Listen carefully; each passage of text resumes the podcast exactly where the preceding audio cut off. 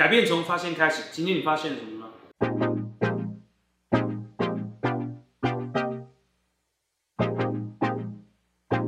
大家好，我是 Mas。前阵子我有拍过很多关于家庭教育的影片，针对这个部分是以亲子比较多。今天我来拍一部就是关于伴侣。一个家庭能不能够幸福，除了亲子教育的关系之外，伴侣之间相处的模式也会大大的去影响。很多人其实会不知道如何跟伴侣相处。今天我来分享一个方式，每一周只需要五个小时的时间，你就可以好好的跟你的伴侣相处。那在此之前，先说一说，就是根据这个研究调查，伴侣双方在离婚之前会出现的几个征兆。第一个部分就是夫妻的对话开始变得苛刻，开始变得尖酸刻薄。那第二个部分就是伴侣之间的关系变得批评、鄙视对方，开始为任何自己做事情做辩护，然后开始变冷战。那鄙视这个部分，我觉得是非常的严重的。这个部分的意思就是，我是打从心里瞧不起你。只要发生这样的关系，基本上离离婚就不远。第三个就是两个人都情绪化。第四个就是高血压的情况。那这个其实是经过比较长时间的研究显示，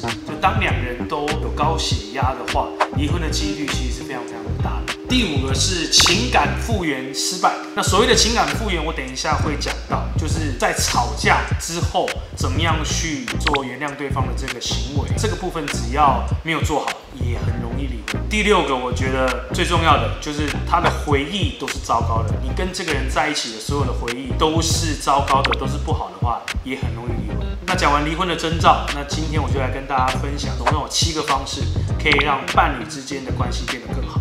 第一个部分就是完善你的爱情地图。那这个地图它会越来越大。那怎么样去完善你的爱情地图？就是你必须足够的去了解你的另一半。配偶双方彼此了解的越多，那就越不容易离婚。你必须去了解他的工作、情绪、兴趣，甚至是活动。经常跟你的另一半沟通，去了解他啊，时常的去更新自己对于这个另一半的认知的资讯。那么你们的关系就会变得更紧密一点，因为真正的爱来自于了解。当双方彼此做什么事情，彼此都不晓得的时候，双方的关系就会变得越来越疏远，越来越平淡，甚至会变得非常的冷漠。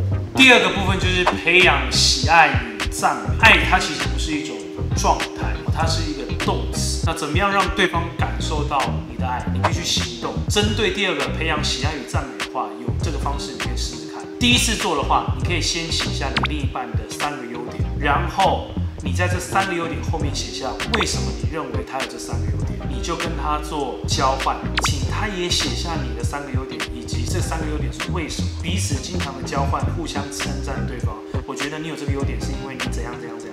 第一次试的时候你可以写三个，那接下来你可以每一周写一个，不断的去表扬对方，不断的去赞美对方，不断的去为对方去表达你对他的喜爱，这个部分就会让你的关系变得更紧密、更连接在一起。第三个，我是我认为最重要的就是彼此靠近。还在交往中的情侣，或者是已经结婚生小孩的伴侣，你们可以稍微思考一下，你们现在出门还会手牵手吗？其实是有研究显示的，两个情侣在越靠近、越有这个肢体接触的时候呢，感情是越好的。你们可以一起规划做一些事情，你们可以一起规划一起做饭，甚至你们可以一起规划跟孩子们玩，甚至你们可以一起，对，就是一起做什么事这样。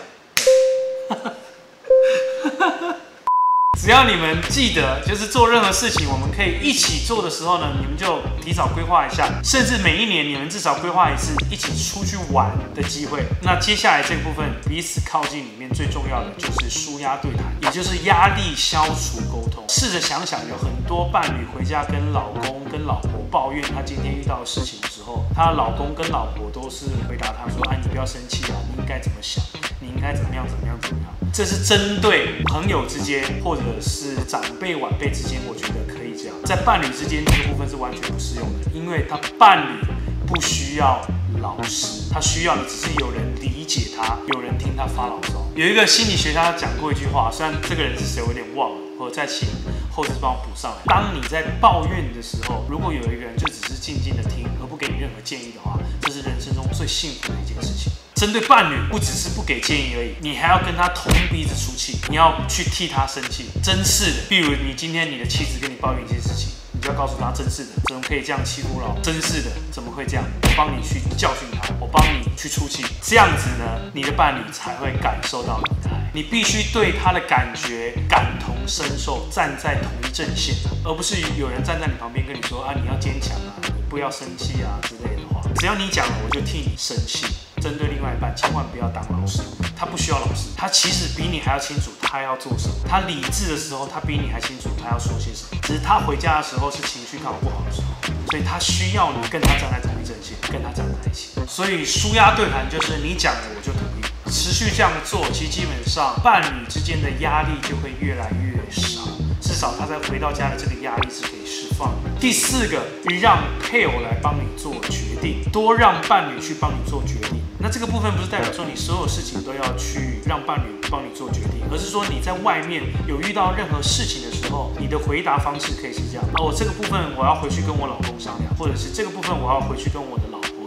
这样子的话，你们之间才不会有太多的资讯如果你把这个部分抛在一边，任何事情都是自己做决定的话，经过研究显示，这样子离婚的几率是高达百分之八十。第五个部分就是温和的开场，对于任何事情，因为所有的事情怎么开场的就会怎么收尾。比如说，你希望你的另一半帮你做什么事情，或者是你要跟他讨论一些重要的事，甚至是你要指使他做一些你希望做的事情的时候，建议你们都以温和的开场为主。第六个呢，就是学会让步，必须学会情感复原以及接受情感复原。那针对情感复原部分，就是我刚刚所说的，你在吵架之后，你必须学会怎么样跟对方和好，以及当对方来跟你求和好的时候，你必须接纳他，跟他和好。第七个也是我觉得很重要的，就是创建共同的意义。有很多伴侣在孩子长大之后，上大学之后，甚至是孩子出社会之后就会离婚。为什么？因为他们忘记了他们在一起的共同目的跟意义是什么。有很多人会认为他们两个在一起的目的就是把孩子抚养成人，所以当孩子已经长大成人之后，他们就没有共同的意义跟目的了，所以就会离婚。你们必须创造你们共同的愿景，就是你们在一起，你们共同的意义是什么？你可以去了解对方的梦想、对方的价值观。当对方在阐述他自己的梦想的时候，千万千万不要嘲笑他。你必须足够去理解他，他的梦想到底是什么？而你们两个在一起，可不可以完成彼此之间的梦想，创造共同的目的与意义？你们就会变成一辈子的伙伴，一辈子的伴，因为你们彼此都是为了共同的目的与愿景在做。